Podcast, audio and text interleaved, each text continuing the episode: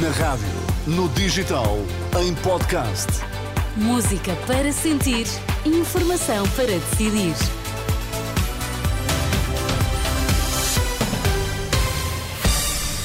As notícias com a edição agora do Miguel Coelho. Boa tarde, Miguel. Sónia, boa tarde. Quais são os temas em destaque? Detidos três suspeitos do ataque à casa de André Vilas Boas, no Porto, em novembro.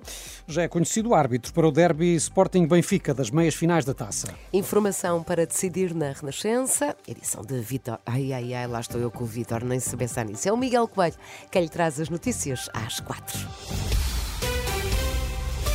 Foram detidos três homens suspeitos das agressões ao vigilante do prédio onde mora André Vilas Boas, no Porto. O incidente ocorreu em novembro, quando a casa do candidato à presidência do Futebol Clube do Porto foi vandalizada e alvo de petardos. Em comunicado, a PSP adianta que os detidos, com idades entre os 18 e os 22 anos, são ainda suspeitos de dezenas de outros ilícitos, incluindo assaltos na zona da Foz e roubo de viaturas. A polícia acrescenta que este processo tem ligações à Operação Pretoriano, que envolve, entre outros, o líder da claque Super Dragões, Fernando Madureira, atualmente em prisão preventiva.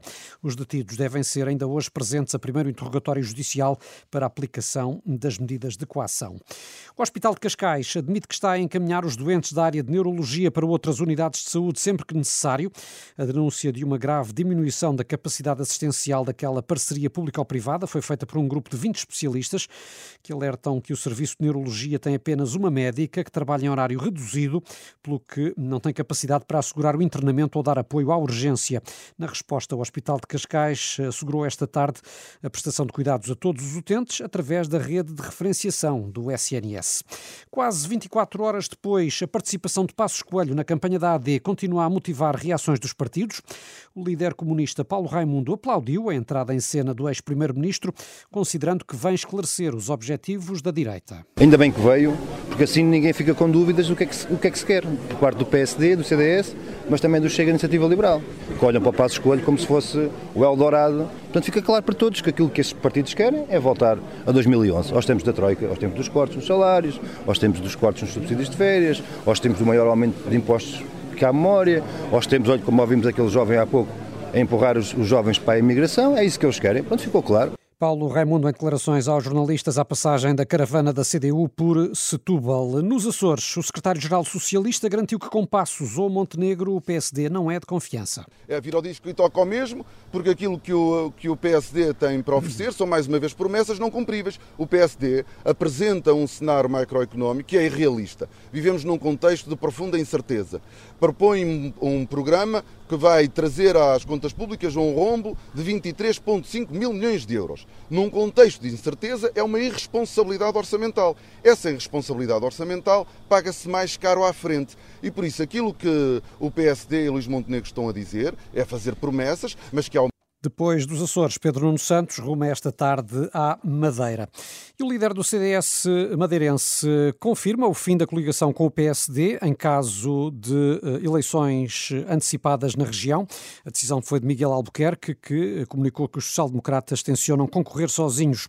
Rui Barreto lamenta e fala em rescisão sem justa causa.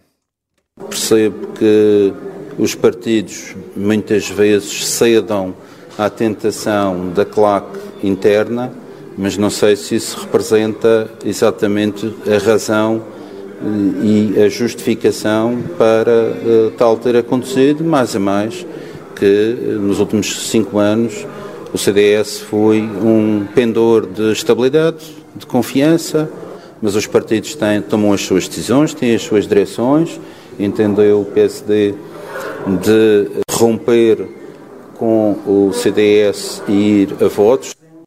Rui Barreto, aqui num registro da RTP Madeira, a confirmar que uh, os social-democratas anunciaram a intenção de acabar com a atual coligação governamental. Barreto confirmou ainda que não é recandidato no próximo congresso eletivo do CDS, que deve acontecer em abril. E ainda notícia de que Fábio Veríssimo é o árbitro designado para o Sporting Benfica da próxima quinta-feira, a contar para a primeira mão das meias finais da Taça de Portugal. O juiz leiriense, anunciado esta tarde pela Federação Portuguesa de Futebol, terá o apoio uh, do VAR Fábio Melo. Um jogo, Sónia, que está marcado para as 8h45 da próxima quinta. As notícias com o Miguel Coelho, a informação sempre a ser atualizada, quer no site, quer na aplicação da Renascença.